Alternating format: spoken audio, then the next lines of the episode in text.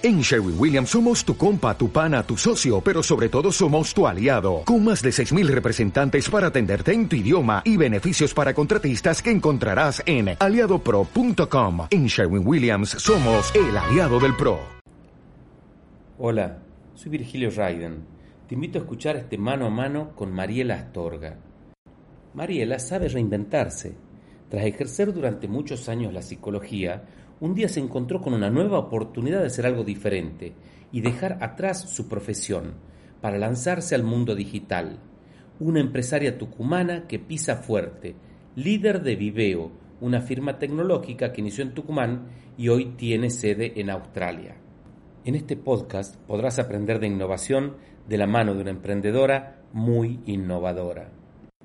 El ciclo mano a mano está organizado por la Fundación del Tucumán institución que tengo el honor de presidir, y está orientado a conocer a algunas personas que creemos que vale la pena conocer y aprender de ellas. Ahora sí, te dejo con el mano a mano con Mariela Astorga. Hola Mariela, ¿cómo estás? Bienvenidos a todos. Em, hola Mariela. Hola, ¿cómo están? Muy bien, ¿cómo estás vos? Muy bien, muy bien, gracias. Estoy hablando con el futuro. Vos, vos estás el viernes, yo estoy el jueves. ¿Ah? Sí, sí, ya estamos acá viernes a la mañana, nueve y siete minutos de la mañana, así que... ¿Qué, tal es el futuro? ¿Qué, tal está este viernes? Porque todavía no Hermoso, hermoso, está lindo, eh, soleado acá, eh, nada, está precioso para salir y disfrutar. ¿Quieres mostrarnos el día? Sí. Les cuento, les cuento dónde vivo, así ahora yo me los traigo para acá, ¿querés? Dale, perfecto, eh, vamos un ratito. Dale, dale, vengan conmigo, vengan conmigo. No miren el desorden de mi casa, lo único. Bueno, yo vivo en una ciudad que se llama Brisbane. Brisbane es preciosa, es la capital del estado de Queensland, uno de los estados más grandes, después de el de New South Wales, donde está Sydney.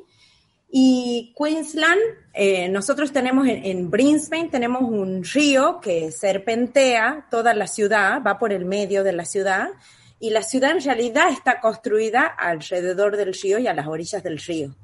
Eh, tenemos muchos medios de transporte que utilizan el río para ir, eh, yo te contaba que era como el 118 que va desde el centro de Tucumán a Yerbabuena. Bueno, acá tenemos, este, hay un medio de transporte que se llama un ferry, que es como un barco grande, ahora no, no, justo no pasa, pero es un barco grande, no sé si se ve ahí el dock sí, se enfrente. sí, sí. Claro, va haciendo muchas paradas el, este, este ferry y transporta, es como un medio de transporte muy importante para la ciudad, porque te ahorra muchísimo tiempo. Es una ciudad que tiene este, algunos túneles y tiene buenas carreteras, pero este, es preciosa, es muy linda y, y acá se hace mucha actividad en el río. O sea, jet ski, de todo, de todo, de todo. Hay gente que vive en botes en el río, en algunas zonas, así que nada, es precioso. Bueno, gracias por hacernos este viaje. Hay una ciudad preciosa. Y además un viaje al futuro, al viernes. Sabes que hay un buen viernes por delante. Sí, se viene lindo, se viene lindo el fin de semana. Está bueno. Qué bueno. Y, además me encanta, si bien estamos, estás en Australia, tu tonada este, tucumana a estrenar, ¿ah? parece impecable. Re, re, re, re tucumana. Acá me hacen decir ciertas cosas mis hijos que ya se me ríen, porque no, no las pronuncio como, como debería ser en el inglés de la, de la reina, como le dicen acá, pero bueno, nada, ya son parte de, de, lo familiar ya. Sí. Buenísimo. Para que la gente que nos está escuchando te pueda conocer más, eh, contanos de vos y contanos además qué haces en Australia. ¿Por qué estás en Australia? No qué haces, sino por qué estás en Australia ahora. Bueno, yo este, eh, comencé, eh, bueno, soy tucumana, eh, nacida y criada en Tucumán, en San Miguel, mi familia toda está allá. Em, nosotros, este, bueno. ¿Dónde es la primaria y la secundaria, perdón? Fui al colegio Guillermina, Leston de Guzmán, con las monjitas. Em, después hice, también hice la secundaria ahí, hice la universidad en, en la Universidad Pública Nacional este, estudié psicología, después hice, eh, a mí me gustaba mucho la clínica. Sí, somos colegas. somos colegas. Es más, hice una parte de mi formación en Ariadna, que vos la dirigías en ese momento.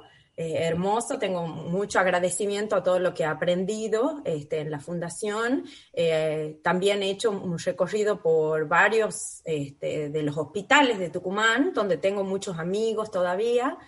Eh, una formación clínica, a tope, psicóloga, formación clínica, pacientes.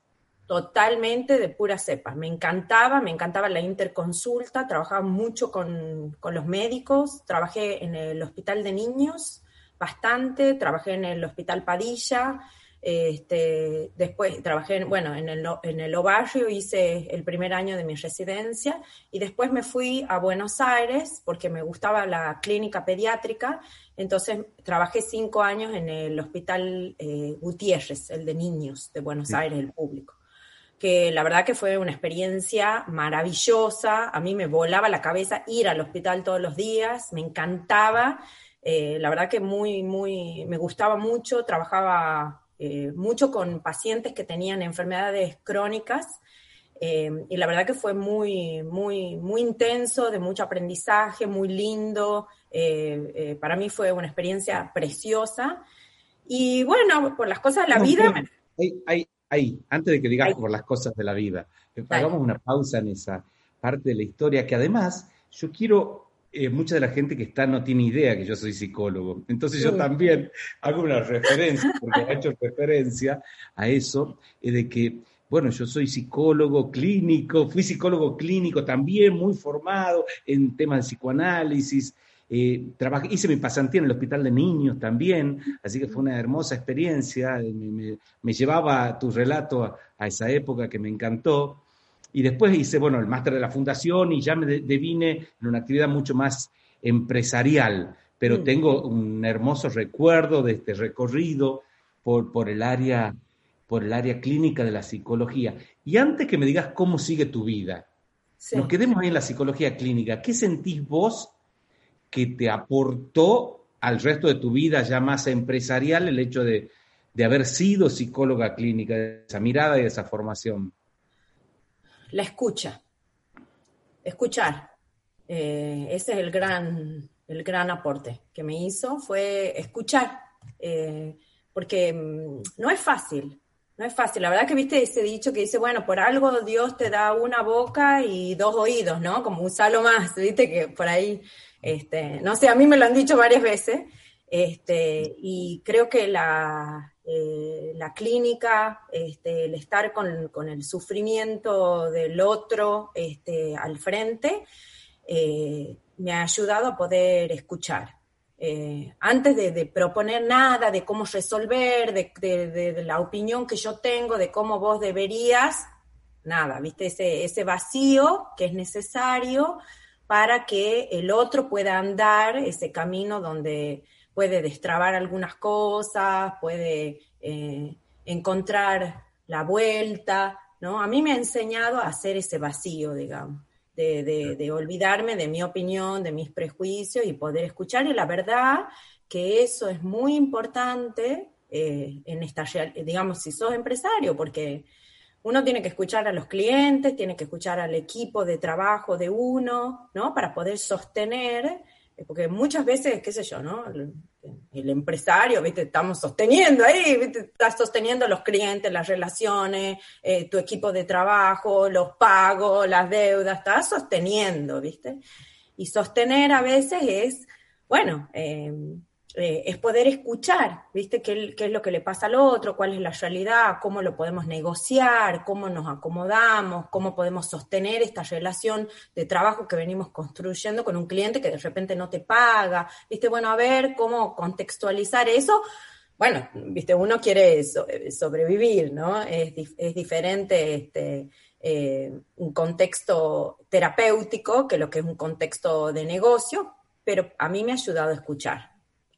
Pero además es súper interesante lo que estás rescatando porque hace a la esencia del liderazgo, a la esencia de la, de la satisfacción del cliente y hace después al ADN de tu empresa, ¿cierto? Que es escuchar al cliente, entenderlo y, a partir de ahí proponer soluciones. Pero ya, vamos a llegar un rato ahí, pero me parece que es un súper rescate de, la formación de, que nos da la psicología. Sí. Bueno, estabas en el, en el Hospital Gutiérrez, si no me acuerdo. Sí. Eh, no, recuerdo, mal, y de ahí estabas por seguir con tu historia. Sí. Bueno, yo en ese momento trabajaba en el hospital muchísimo, eh, me encantaba, me encantaba, tenía mi consultorio en Buenos Aires también. Em, y, y, bueno, nada, una amiga me invitó de vacaciones, me fui a Río de Janeiro en, en ómnibus, que este, tengo amigos de ese viaje todavía, porque fue como, no sé, 30 horas de viaje, no me acuerdo cuántas, porque se nos rompió el en un quilombo. Y este, nada, bueno, ahí conocí a mi marido en las vacaciones, es australiano, Chris. Eh, Cri, como le dicen en Tucumán, porque él vivió en Tucumán también. Nosotros hace poquito que volvimos acá y él se ríe porque allá le decían Cri.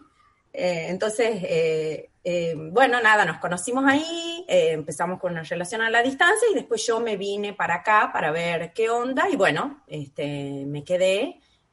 Yo llegué en el 2000, diciembre del 2004, 2005, este, y bueno, eh, después cuando decidí quedarme acá, empecé a trabajar acá también en un hospital público, el Mater Hospital, como psicóloga, y este, bueno, trabajé muchos años en este hospital y después, en ocho años después de vivir acá, eh, mi marido me dijo, bueno, ¿por qué no? Vamos a, estábamos en un momento como de cambio, él de cambio de su carrera, y mm, siempre habíamos pensado de ir a vivir un tiempo a Argentina por, por, los chicos, para que aprendan castellano, para que estén con sus abuelos, con, ¿no?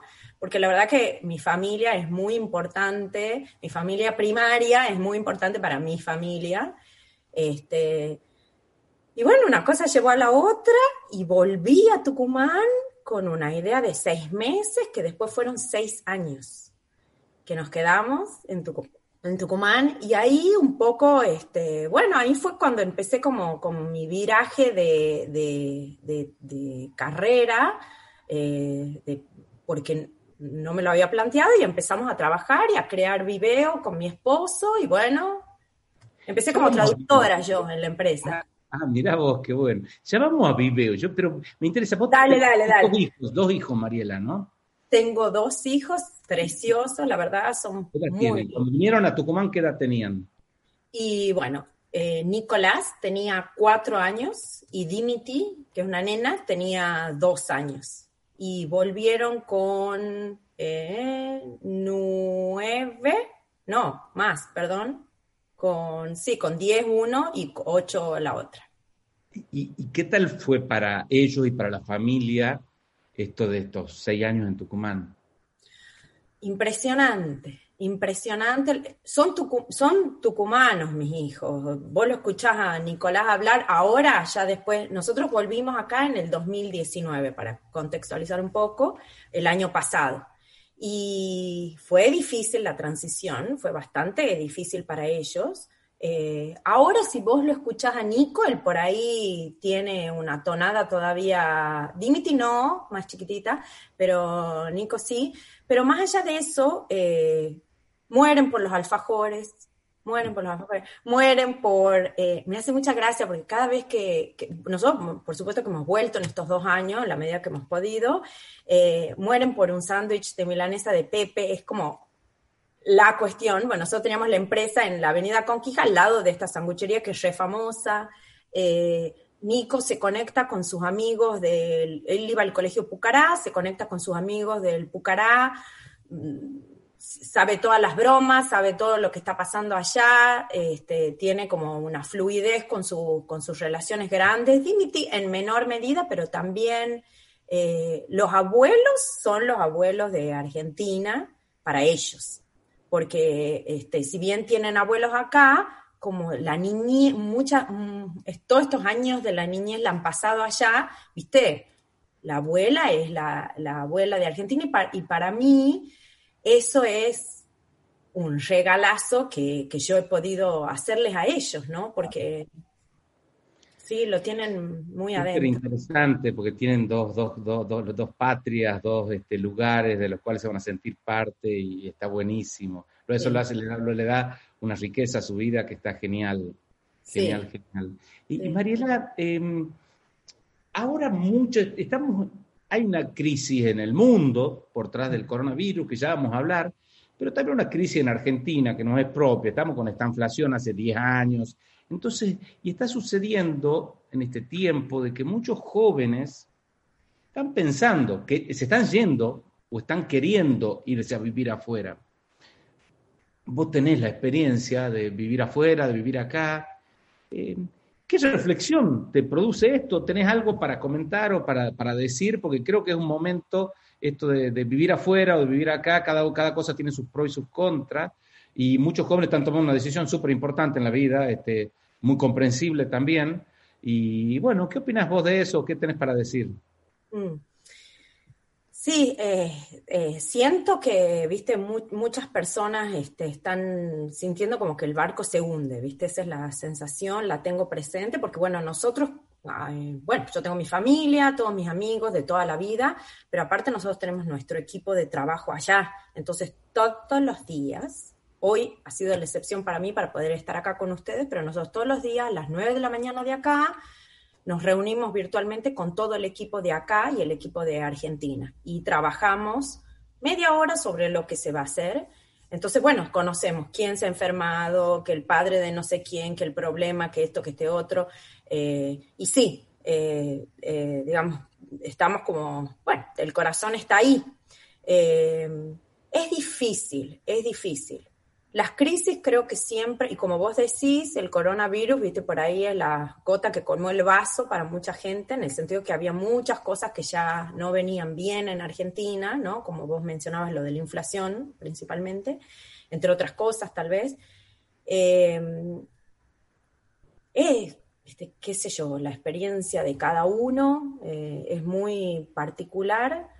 Yo, yo lo que creo es que las crisis o te sacan lo mejor o te sacan lo peor. Eso es lo que, eso es lo que me parece a mí, ¿no?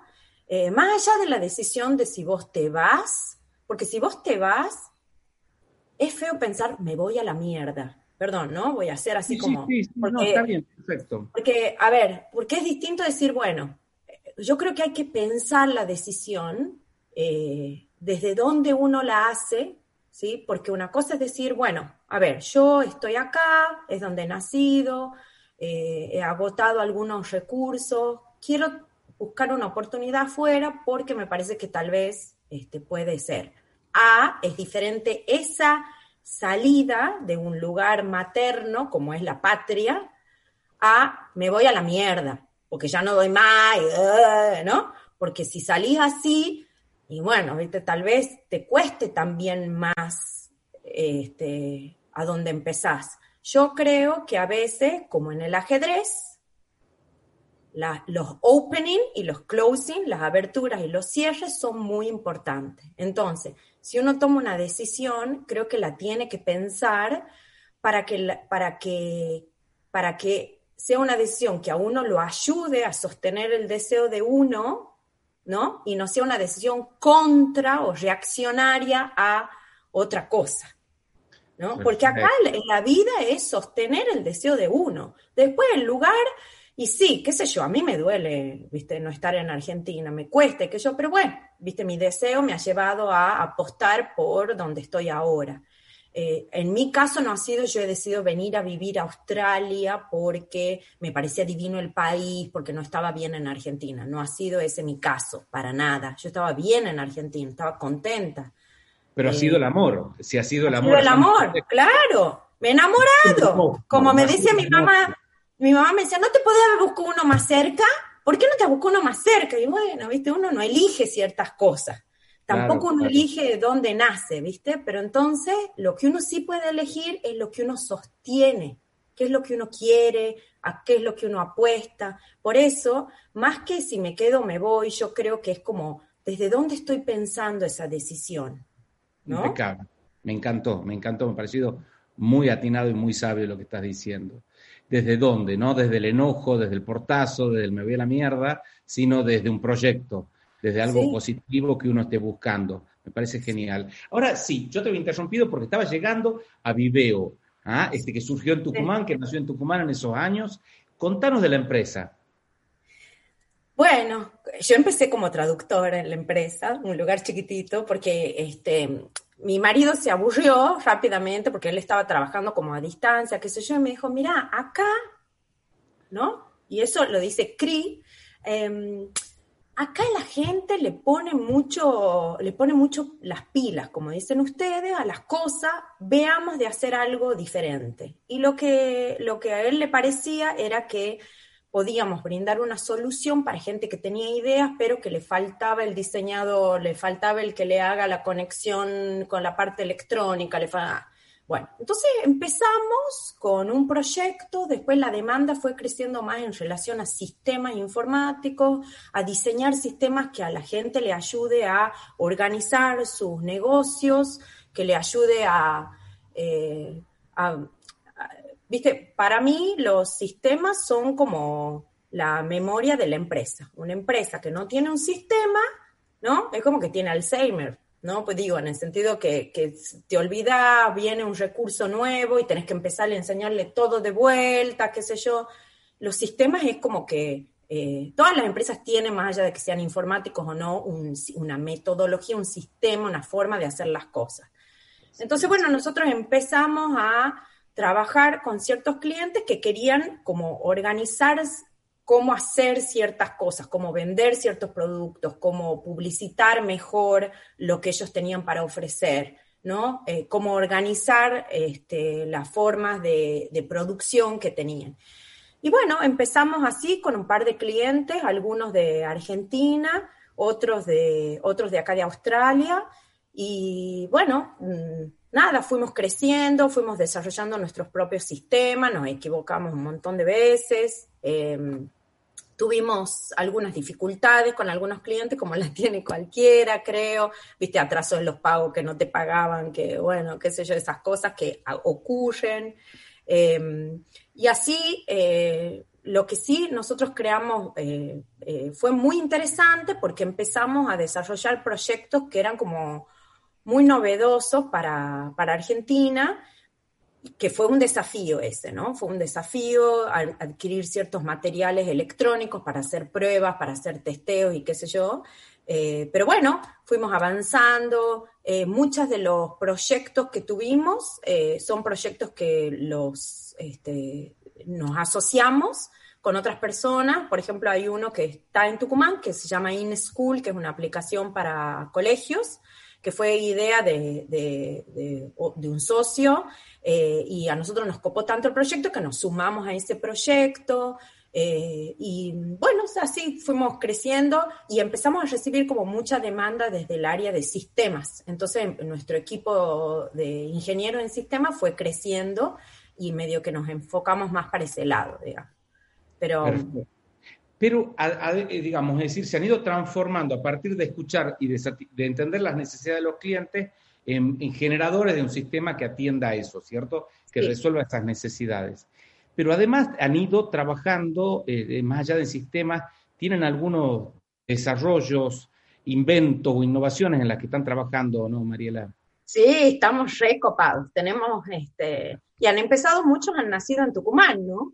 Nosotros tenemos, eh, te cuento uno que estamos muy orgullosos, ya es un proyecto que lamentablemente nos ha llevado más tiempo del que, del que nosotros envisionábamos, pero bueno, pues ya vamos por el cuarto año y por una serie de cuestiones todavía no lo hemos podido lanzar, pero ahí estamos, eh, que es un electroestimulador. Los electroestimuladores son, son dispositivos este, eh, que lo usan mucho los fisioterapeutas, pero también las personas eh, para alivio del dolor, que transmite electricidad, te pones como los electrodos en una parte y en la otra, y eso transmite electricidad eh, y permite con ciertas ondas eléctricas aliviar el dolor o ayudarte a que tengas como más músculos, viste, tonificarte, etc. Y bueno, nosotros leyendo los comentarios de, de, acá en Australia, nosotros tenemos una empresa donde comercializamos esos productos, pero son máquinas un poco este, bueno, no, no han recibido mucha modernización y nosotros hemos empezado un, producto nuevo que es totalmente diferente, tiene un diseño precioso, espectacular, eh, y aparte que eh, lo interesante que tiene es que no tiene cables. Entonces, y todo surge, lo, lo lindo de esto, te cuento cómo surge la idea estábamos leyendo los comentarios de los clientes que nos decían, ay, sí, me encanta la máquina, es divina, qué sé yo, pero odio los cables. Me encanta, qué sé yo, pero me siento robotech porque con los cables no sé qué, ¿no? Entonces empezamos a decir, bueno, pero si el problema, si el problema del usuario es el cable, veamos de cómo podemos darle una vuelta a eso, porque tiene que ver más con el diseño, que no es bueno, que con la funcionalidad, a esta gente le sirve esto, ¿cómo hacemos? Y bueno, empezamos a diseñar este dispositivo que es eh, inalámbrico y que se maneja todo desde el celular, porque empezamos a ver, no necesitamos, ahora se usan como con un control remoto. Si sacamos esa pieza, lo podemos usar con el celular, con una aplicación, y bueno, nada, estamos en eso, empezamos en Tucumán este, a hacer el diseño, eh, teníamos diseñadores industriales en ese momento que estaban trabajando con nosotros, eh, también ingenieros electrónicos que estaban trabajando con, con nosotros y con ellos, bueno, eh, con el equipo de IT empezamos a crear la aplicación, empezamos a, diseñar, empezamos a ir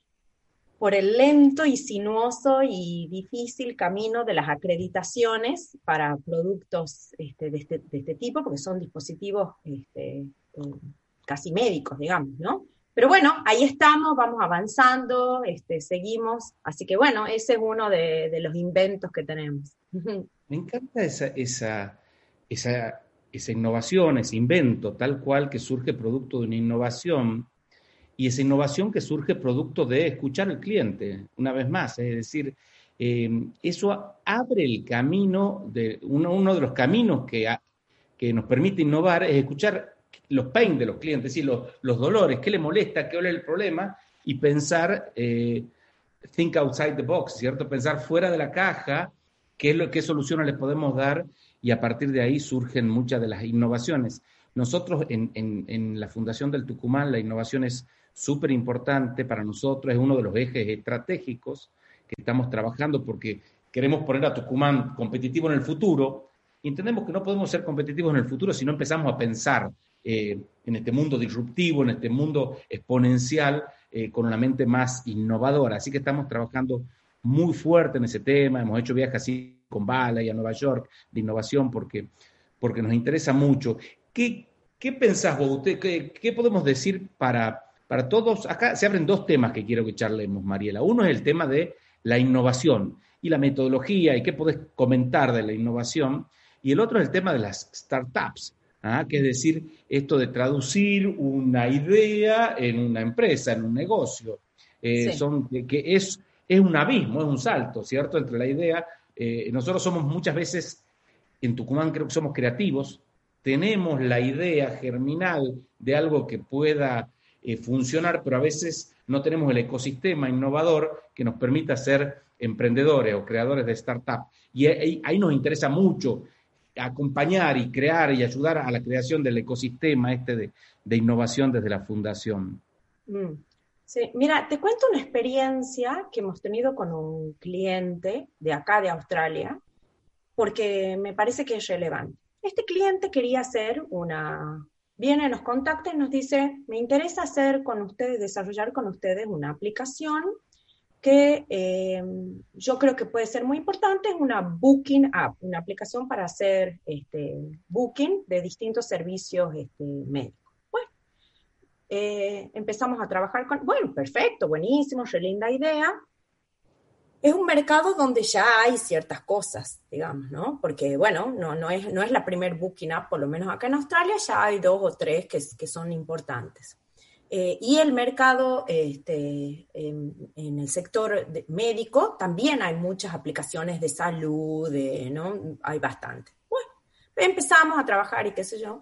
Y lo que empezamos a ver, esto que vos traías de eh, el ecosistema, eh, te lo cambio un poquito, digamos, pero es importante, creo, escuchar al cliente y siempre ver qué es lo que pasa alrededor mío, qué es lo que pasa en este mercado que yo quiero traer la innovación, qué están haciendo los otros, ¿no? Porque por ahí muchas veces uno ve al otro como una competencia, pero uno puede, que es una competencia, pero uno puede aprender un montón de eso, ¿no? Entonces nosotros empezamos a ver que, bueno, ya había, entonces, ¿cómo creamos el diferencial en relación a esto? Eh, y lo que empezamos a ver es que está el ecosistema de las aplicaciones para hacer booking en el sector de salud estaba un poco congestionado, entonces, ¿cómo íbamos a hacer nosotros? Y había muchos otros sistemas que ya agarran data de, salud, ¿no? qué sé yo, acá, por ejemplo, las clínicas de médicos tienen su propio, que le dicen Practice Management System, y tienen toda la data, después los hospitales tienen. Entonces, ¿cómo hacemos para agarrar esa data. Entonces lo que nosotros pensamos es, en vez de ser la aplicación nueva, que es diferente, que tiene que hacer todo, vamos a crear algo muy light, muy liviano, pero que se inserta y lo que hace es tomar data de los otros sistemas, ¿entendés? Y agrega valor eh, a través de linkear el paciente con el, con, el, con el médico o el fisioterapeuta. Y bueno, empezamos a trabajar así y eso, digamos, cuando empezamos en ese, em, al cliente le costó porque él estaba como muy enamorado de su idea y él quería, viste, que esta aplicación haga todo y nosotros le decíamos, pero todo te va a salir carísimo, no vamos a terminar más, viste, vamos a terminar en 30 años. Empecemos con algo chiquitito y algo que sea, que agregue valor. Y el producto mínimo viable. ¿Cómo? El producto mínimo viable para que esto empiece a, recorrer y no el megaproducto que es difícil de crear. Claro, pero que es un concepto muy bueno del emprendedurismo, más allá que se usa mucho en sistemas. Está buenísimo eso del producto mínimo viable, porque es como decir, bueno, a ver, empiezo chiquitito. Esto es lo que, porque ¿sabes qué? El producto mínimo viable, y ahí viene la psicóloga, te corta el ego. Porque vos decís, porque viste, uno por ahí se enamora mucho de las cosas y dice, bueno, voy a hacer esto y después voy a hacer lo otro, no sé qué, y no terminas haciendo nada. En cambio, el producto mínimo viable te dice no. ¿Qué es lo mínimo que vos necesitas para salir al mercado? Y nos quedamos ahí. Y después cuando salimos, escuchamos qué es lo que al cliente le sirve, qué le parece una tontera, qué es lo que... Y ahí vamos modificando, ¿entendés? Eso está bueno, eso es bueno y te alivia, porque entonces vos no tenés que hacer la mega cosa, no tiene que ser súper, es en construcción, lo vas armando, lo vas testeando, cuando te das cuenta que tenés un inconveniente podés virar, eh, porque también si tardas tanto tiempo en desarrollar algo, después, viste, cambiarlo es como, medio pesado. Esto que estás hablando, me encantó lo del ego, este, me encantó porque este, uno que si puede tender a querer hacer cosas más grandes y el producto mínimo viable es decir, no, no, ¿qué es lo más pequeño que podés hacer para, y ahí has dicho, para virar o para pivotar o para seguir avanzando o para corregir? El producto mínimo viable es la versión beta más chiquitita de que se puede hacer de, de tu idea para ir aprendiendo. Aprender rápido. El concepto aquí es aprender rápido y si se quiere, fracasar rápido. Es decir, si tu idea no funciona, bien, desestimarla rápidamente sin grandes inversiones, con un costo más bajo. claro, que no te cueste la casa, el, el matrimonio, la... bueno, que, qué sé yo, claro. Correcto. Entonces, que, si no funciona, cosa que puede pasar, que puede fracasar, que no, no te cueste, que no te arrastre, que sea el mínimo esfuerzo o pérdida. Y si, y si lo vas haciendo chiquitito, vas aprendiendo, pivotando, corrigiendo, escuchando al mercado, o vas avanzando con la idea y lo vas haciendo crecer. Pero ese es un concepto súper importante para los emprendedores que me parece genial que, que, que, cómo lo estás planteando. Y además, cómo eso es manejarse uno mismo, sus ansiedades, sus, sus ganas de hacer algo y empezar, vamos de a poquito. En Silicon Valley pasa que están las mentes más brillantes del mundo y saben que sus ideas pueden funcionar o no. No es que porque son brillantes y están en Silicon Valley, saben todo lo contrario, que el 95% de las ideas es probable que no funcionen. Entonces trata de fracasar rápido, entre comillas, o aprender rápido, que son dos maneras distintas de, plantear la metodología, ¿no? Me parece genial. ¿Qué más podés hablar sobre esto? Que un temazo me interesa, a todos nos interesa mucho este mundo de la innovación, de las startups. Mm. Yo creo que después eh, eh, en esto de, descubrir, digamos, eh, es, en el trabajo de la idea donde uno puede ir este, dándole forma, me parece, ¿no? Porque a veces uno viene con una idea, bueno, mira, yo quiero hacer, por ejemplo, ¿no? Lo que yo conozco, esta app y quiero que sea así, qué sé yo, y vos decís, bueno, pero a ver, ¿cómo hacemos para comercializar esto? ¿Cómo hace? Porque si le agrega valor al otro, sirve. Si no le agrega valor al otro, aunque sea divina y vos creas que es una idea excelente, no funciona. Entonces, ¿cómo hacemos para que esto sea útil? Me parece que a veces hay que empezar poniendo para poder sacar algo. Eso implica paciencia, porque también a veces, ¿qué es lo que, qué es lo que nos ha pasado?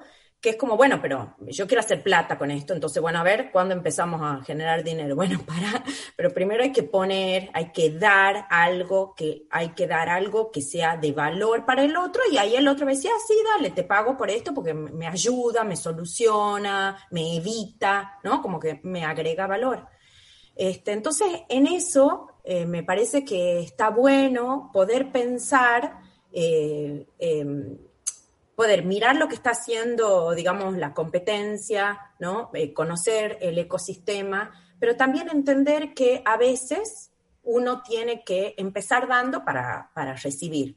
Esto no lo digo desde, desde el lado, eh, que no, no, quiero que se entienda como algo de, del lado cristiano o algo así, de, no, no, no, sino que te lo cuento con un ejemplo.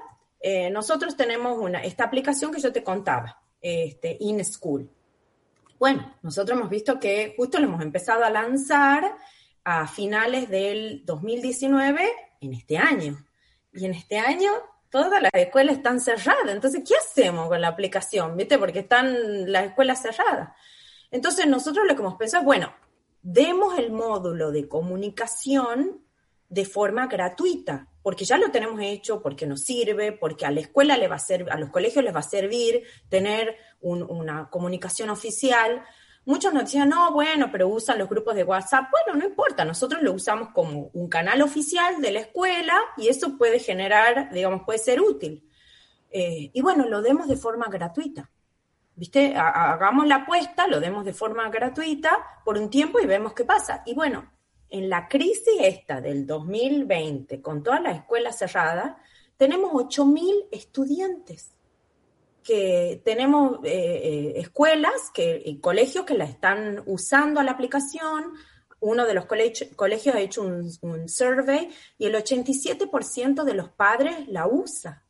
Entonces vos decís, bueno, qué sé yo, bueno, todavía es gratuita, ¿viste? O sea que la pueden usar si quieren. Es gratuita, pero bueno, es sostener eso para apostar, para generar valor, para que el otro vea que, le gusta, que vos, que vos tenés algo para darle y ahí después, bueno, obviamente que no va a ser gratuita siempre, será gratuito ese módulo y el otro no, ¿no? Pero bueno, porque a veces hay que tener como paciencia para ver las ganancias, eso también es importante, ¿no?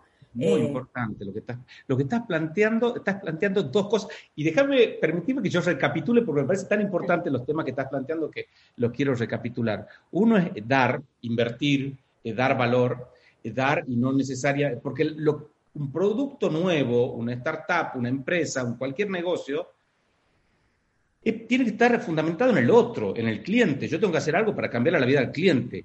Si está fundamentado en que yo quiero ganar plata, y es probable que me olvide del cliente y no gane plata finalmente. Entonces, es decir, el sentido de ser de las empresas son sus clientes, no sus dueños. Sus dueños es el, motor que finalmente tiene que tener sus réditos, ¿cierto? Sin ninguna duda. Pero, eh, y para dar, para innovar, eh, has planteado claramente el tema de dar valor.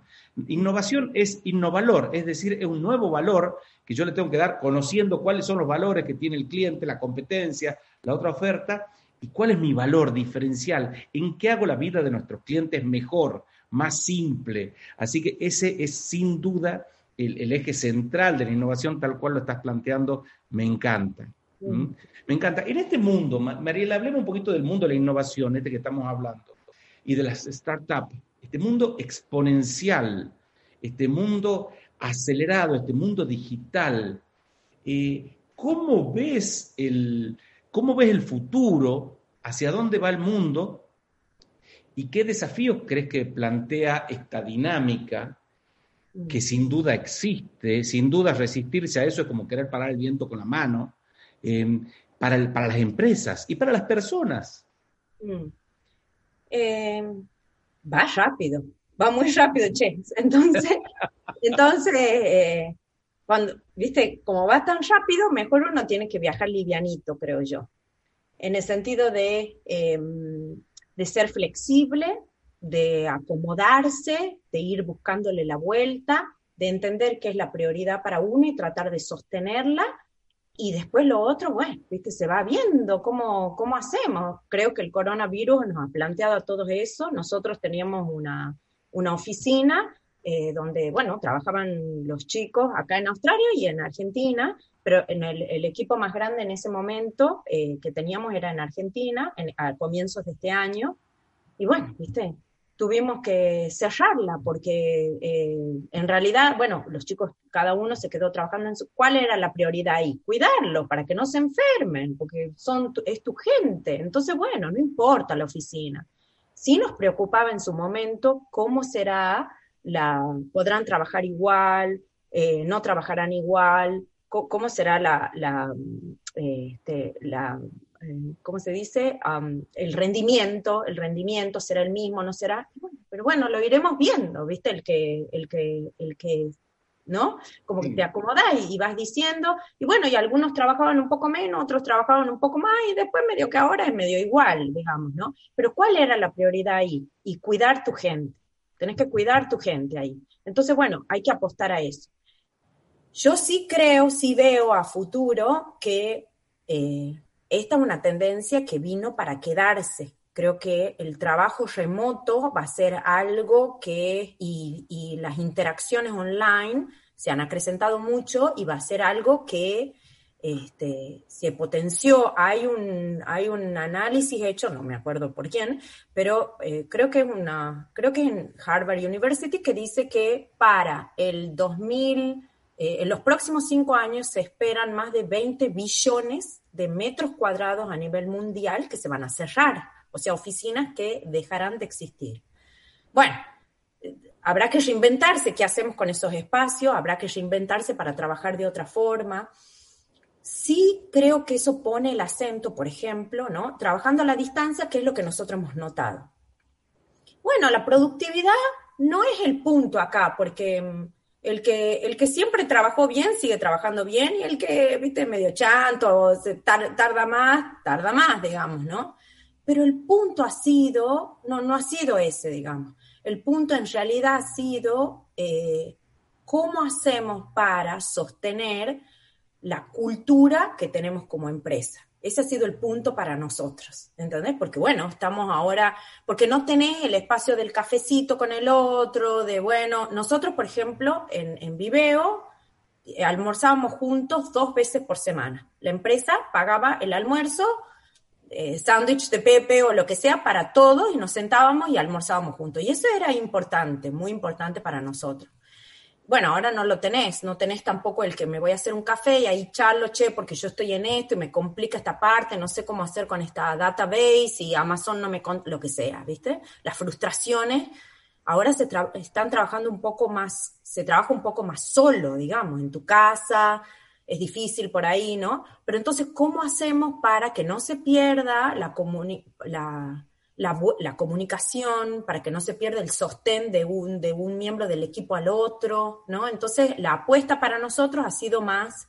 en relación a cómo sostener una cultura de una comunicación fluida, de la honestidad, en el sentido de decir, che, esto no lo entiendo, hace tres días que estoy, no me sale, no pasa nada, ¿viste? Vení, dale, a ver, lo hacemos así, lo hacemos, ¿no? ¿Cómo, cómo fomentar eso? Ese es un gran desafío, me parece, ahora para las empresas que tienen gente trabajando a nivel remoto, ¿no? El desafío que vos estás planteando, que te pasó en la tuya, obviamente lo estás planteando sabiendo qué es lo que nos pasó a todos, ¿sí? los desafíos mayúsculos que esto implicó es cómo manejarla, mantener la cultura y cómo trabajar en equipo. Así que, este, sin duda, creo que es interesante pensar que lo que pasó, eh, hay cosas que volverán atrás, pero hay cosas que, como decís, que ya no volverán atrás. Así que es una invitación a todos los empresarios a que sigamos repensando permanentemente nuestro modelo de negocios para poder hacerlo perdurable, porque el futuro, tal cual este, lo, lo dijiste al comienzo, viene muy rápido. Y, tenemos que, nuestra empresa tiene que estar en el futuro. Entonces tenemos que adaptar toda nuestra propuesta de valor y nuestra metodología y nuestros sistemas a un, a un mundo que se está transformando de manera muy rápida. Mariela, tenemos algunas preguntas que te quiero hacer, que tienen que ver con el COVID, esto que ya de alguna manera em, lo estábamos hablando. Uno es de Pablo Mora, que dice, eh, ¿cómo se hace para ser empresario en la Argentina y no morir en el intento? Esa en realidad no es una pregunta que tenga que ver con el COVID, sino con la Argentina, que es una, una pregunta que, que, vos tenés. Pero también eh, Bea Miranda dice, ¿cómo salir en tiempo tan particular por causa del COVID y por la situación económica del país? Es decir, uno pone el COVID y otro no, pero los dos están hablando de, de una crisis y cómo ser empresario en estos momentos o en la Argentina y en el mundo también, porque no solo la Argentina está en crisis. Entonces, ¿qué, qué, puedes reflexionar sobre eso? ¿Qué puedes compartir? Mira, lo, único que tengo para decir es lo que, lo que nosotros hemos hecho. Nosotros lo que hemos tratado de hacer es, o sea, cuidar al equipo de trabajo, que es tu gente, y tratar de cuidar a, eh, a los clientes, porque si no, como decíamos, no tenés. Eso ha implicado a veces para nosotros perder ganancia. Hacer esta transición y estos cambios ha implicado una pérdida este, de la ganancia, pero nos ha permitido sostener todos los chicos que trabajan con nosotros y nos ha permitido sostener también los clientes, la relación con los clientes. Entonces, eh, yo creo que, la apuesta va por ahí. Si estás empezando, para alguien que tiene una empresa, para alguien que tiene una empresa es sostener, me parece, eso es lo que, lo que yo diría. Y también, como vos decías, en realidad lo decías vos recién, ¿no? Eh, que esto no te, que, que, esto no te frene, sino que te lance, ¿viste? Que te saque lo mejor de vos. A ver, ¿cómo te reinventás en esta? Dale, ¿viste? Te ampateó el tablero así, ¿Cómo te reinventás? Agarrarlo como un desafío, tomarlo como la posibilidad de arremangarte y entrar a limpiar las cosas que no sirven, alivianarte de cosas que te, que te generan gastos y que no son necesarias. ¿Qué es lo necesario acá? Entonces, saquemos lo otro. ¿Por qué seguías sosteniendo eso? No importa, lo pienso después. Ahora lo saco, ¿viste? Porque nada. Entonces, aliviana, viaja livianito, porque si tenés que ir rápido, anda juntos pero viajar livianito. Entonces, si esto no me sirve, lo corto. Si no puedo sostener lo otro, bueno, ¿viste? Pero sostener lo que es importante, tu equipo de trabajo, tus clientes, por ahí un proyecto en particular y bueno, otro será, dejará caer. Toma decisiones, pero aceptando el desafío, no, no vencido antes de, esto, ¿no? Em, yo creo que en Argentina y eso, viste, lo dice este, todo el mundo, ¿no? Si haces negocio en Argentina, podés hacer negocio en cualquier lado, en el sentido que, bueno, sí es desafiante Argentina, es muy desafiante. Pero, pero bueno, sí, sí, no es que no se pueda. Y si estás empezando, eh, como lo decíamos hace un rato, ¿no? Fíjate a ver qué es lo, qué es lo que más vos podés aportar eh, tratando de generar valor de vuelta. ¿Viste? ¿Qué, es lo que vos podés hacer que agregue valor al otro? Probalo, intentalo chiquitito, hacer como un proyectito beta, algo chiquitito, y fíjate, fíjate qué aprendes de eso. Porque eso te puede llevar a otra idea o eh, te, puede, te puede reafianzar que por donde vas vas bien. Y tené paciencia, ¿viste? Tené paciencia porque el otro día también leía, yo no soy de las que leen cuotas, pero parece que, eh, em, frases, pero parece que se me venían, ¿no? Eh, entonces las comparto. Em, eh, decía, yo me preparé cuatro años, cuatro años me preparé para correr por 20 segundos. Decía Usain Bolt. Y decía, a veces la gente que fracasa es porque ha decidido eso en el sentido de que el éxito requiere tiempo. ¿Viste? No busques ya la ganancia, para un poquito. Requiere tiempo, seguí apostando, sostener lo que es importante, deja caer lo otro que no, que no te suma, eh, ¿no? Eh, eso, relacionate, habla con gente, con otra gente que, que esté en la misma que vos, porque es verdad que no favorece el ecosistema a veces de Argentina, pero hay gente piola y hay gente que está haciendo cosas. Entonces, bueno, anda a charlar, eh, eh, humildad, humildad. Esta es mi idea, eh, acepta el criticismo, está abierto, no el pesimismo. Si son pesimistas, no, pero el criticismo sí, porque eso, eso te ayuda. Eso diría yo. Me encantó, me encantó, Mariela. Eh, tengo un montón de preguntas. Si te parece, para que podamos ir recogiendo las preguntas, te pido que trates de hacer respuestas cortas. Hagamos ah, un ping-pong para que podamos ir avanzando y no dejemos preguntas sin contestar. Mira, Gabriel Flores dice, Mariela, ¿cómo estás? Me gustaría conocer y aprender el mundo digital. Soy profesional, pero al igual que usted me gustaría aprender una nueva actividad. Es decir, un profesional que le gusta el mundo digital y dice, ¿qué se puede hacer? ¿Cómo, ¿Cómo entrar? Está en el momento justo y en el lugar indicado, en el sentido que hay millonadas de cursos online que podés hacer gratuitos y hay también empresas como en Argentina creo que está Digital House, en Tucumán está eh, Rolling Code y hay otras que enseñan donde puedes meterte y hacer cursos. Así que dale. Perfecto. De hecho, está eh, Patricia Cerrizuela escuchándonos, que tiene una escuela de este tema. Dice, hermosa Marí, besotes, amiga. Así que te manda un beso de acá. beso para ella, que es hermosa también. Matías Rosé, o Rose, no sé cómo se pronuncia, dice, ¿qué recomienda a los jóvenes profesionales en cuanto a la elección de carreras y migración? ¿Qué, valores busca en los talentos que recluta? Em, nosotros estamos justo hiring, reclutando. Este, eh, lo que más es importante es eh, cierta experiencia, aunque sea chiquitita, eso sí, sí se busca.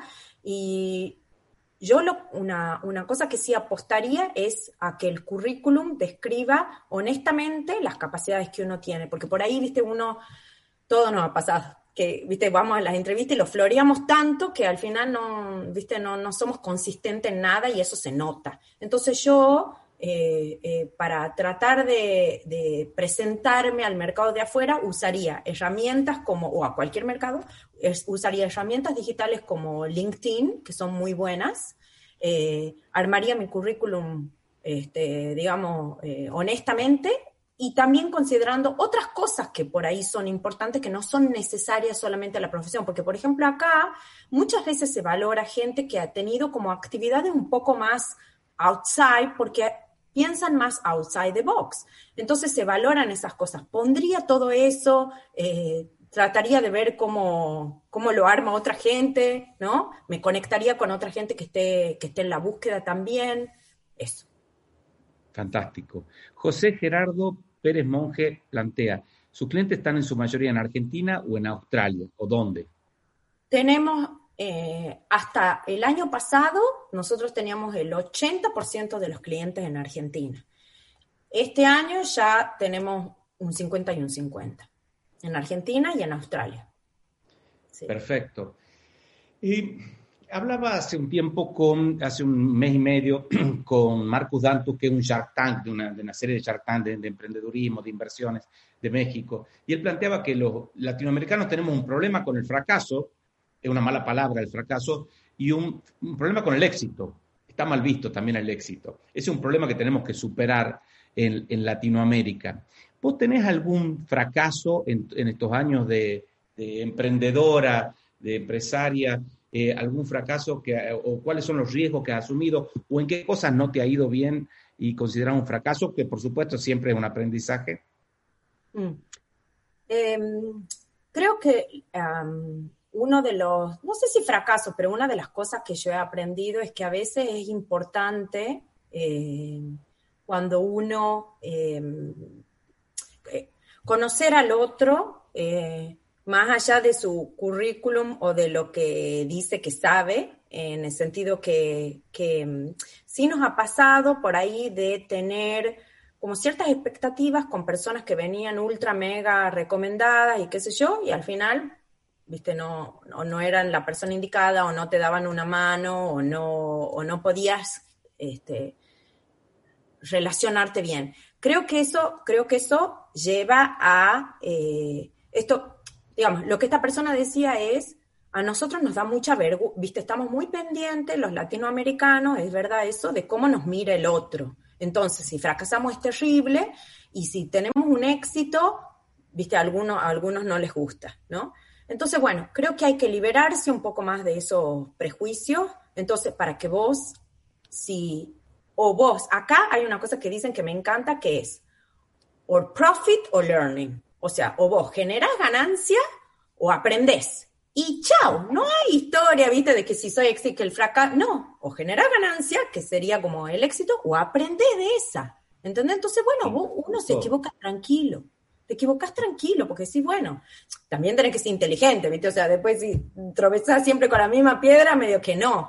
Pero no hubo, learning, no hubo, aprendizaje. No hubo learning. Ese ha sido mi fracaso, que muchas veces no hubo learning y me equivoqué de vuelta con lo mismo, ¿me entendés? Ah. Ese, ese, ese, ha sido, ese ha sido el fracaso. Y también a veces de, me parece de, de bueno, uno tiene que darse cuenta de, de, de dejar de sostener cosas que no sirven, ¿viste? Si no sirve, no sirve, eh, lo dejas de sostener, ya sea asociaciones con otro, con, otros socios, ya sea este, con alguien con el que estás trabajando, ¿viste? Bueno, si no, si, no se dio, no se dio y, ¿viste? Y nada, como bueno, me voy.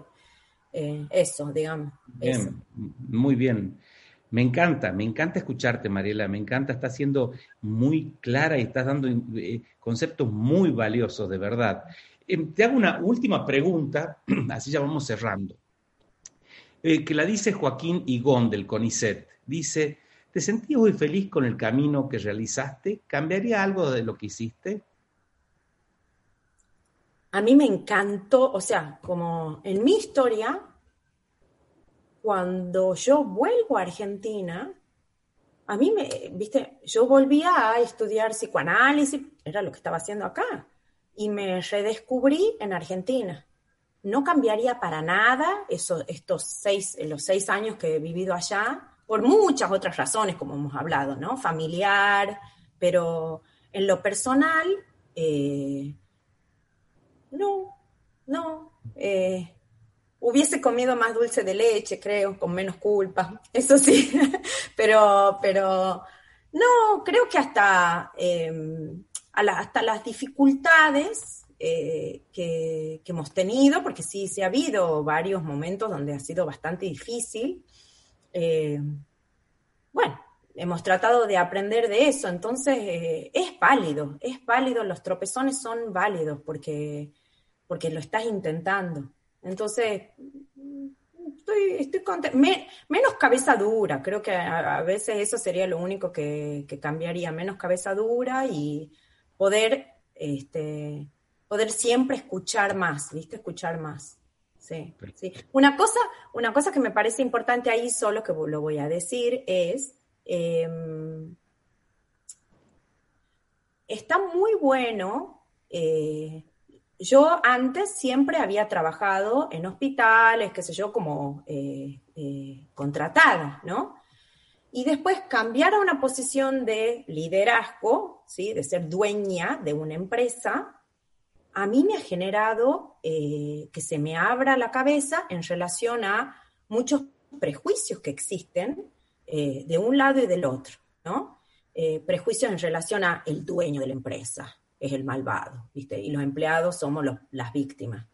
O viste, estos empleados que no laburan y me quieren joder a mí, viste, y yo que les tengo que pagar, ¿no? Como que toda esa dinámica es puramente imaginaria, es imaginaria. Después es la relación que yo construyo con esa persona, la, aparte del contrato laboral, cómo es la relación, cómo, qué es lo que esta persona me da a mí, qué es lo que yo le doy a él, cómo hacemos los dos para beneficiarnos. Y lo que yo he aprendido es que no hay mejor negocio donde uno busca que yo gane y que el otro gane. Ese es el negocio, cuando yo gano y el otro gano, porque, porque si vos ganas un montón y el otro no, vos crees que has ganado, pero después no, eso no se sostiene.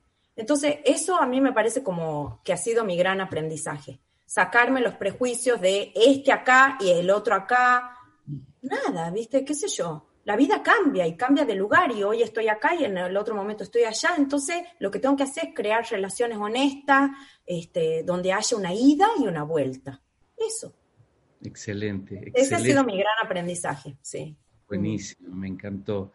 Mariela, mira, te leo algunos mensajes. Patricia Ladeto dice, bravo Mariel, excelente, gracias por tu generosidad de dar toda tu experiencia. Néstor Ibarra dice, muy interesante trayectoria, experiencia en la crisis, visión de valores agregados. Otra persona que no está logueada dice, buenas noches, qué interesante escuchar a Mariela, cómo fueron manejando el crecimiento de su empresa.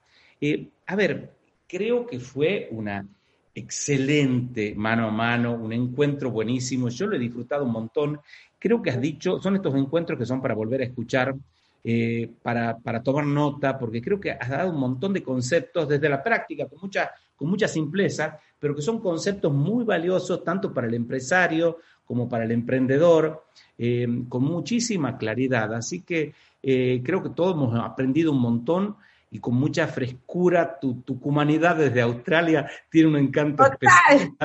Total, total. Así que yo estoy encantado con este encuentro, Mariela. Te quiero pedir que des un mensaje final a todos los que nos han estado acompañando y escuchando antes de que cerremos el, encuentro.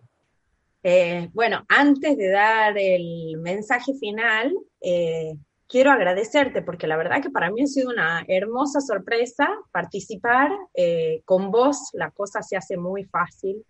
Es como que la verdad que tenés la capacidad de, de sacarlo lo mejor de cada uno en este mano a mano. Eh, así que gracias, gracias porque... Mi training de psicólogo también. Sí, sí, debe ser, debe ser, debe ser. Eh, no, gracias porque, viste, es una ida y vuelta. Yo, yo de este encuentro me llevo un montón, porque también me he estado escuchando, entonces es como que, viste, ¿no? Uno va pensando ciertas cosas. Y mm, eh, como, como final, eh, yo creo que lo que diría sería, a ver, para ser bien multicultural, vamos, A, vamos a ser bien multicultural. Voy a agarrar la frase de Diego Torres, esa que dice eh, de la canción Saber que se puede, querer que se pueda. Bueno, hay una frase, es linda la canción, Diego Torres canchero, bonito, pero hay una frase que me gusta que dice, tentar al futuro con el corazón. ¿Sí? Esa es la pasión latina, eso lo tenemos. Entonces, si a eso le combinamos esto otro que decíamos hace un rato de profit or learning, yo creo que ese es el éxito. Ese es el éxito para, para el emprendedurismo, para la vida misma de uno. Uno tiene que ir con el corazón haciendo las cosas, pero también con la cabeza de decir, bueno, genero, genero valor, genero ganancia y si no, bueno, aprendo. ¿No? Si podemos combinar esas dos cosas, yo creo que es, viste, como perfecto, porque nada, es como la lógica con el corazón. Eso. Excelente, excelente mensaje final.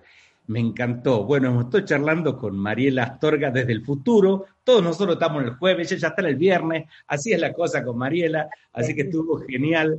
Yo quiero aprovechar para invitarlos a todos, porque el martes que viene vamos a tener un mano a mano con Diego Sáez Gil desde Silicon Valley, un emprendedor serial también vinculado al mundo de la innovación. Así que creo que va a ser un súper mano a mano. Y después tenemos el cierre de oro de todo este ciclo de manos a mano con Oscar Luquín a un empresario este, de que representa la excelencia y una trayectoria y la perdurabilidad de una empresa que tiene más de 60 sucursales en nueve provincias, así que tenemos mucho para aprender el jueves que viene a las 7 de la tarde. Así que lo espero a todos los que quieran la semana que viene. Mariela, ha sido un placer muy grande charlar. Igualmente. Muchas gracias y un beso a todos mis, mis compatriotas.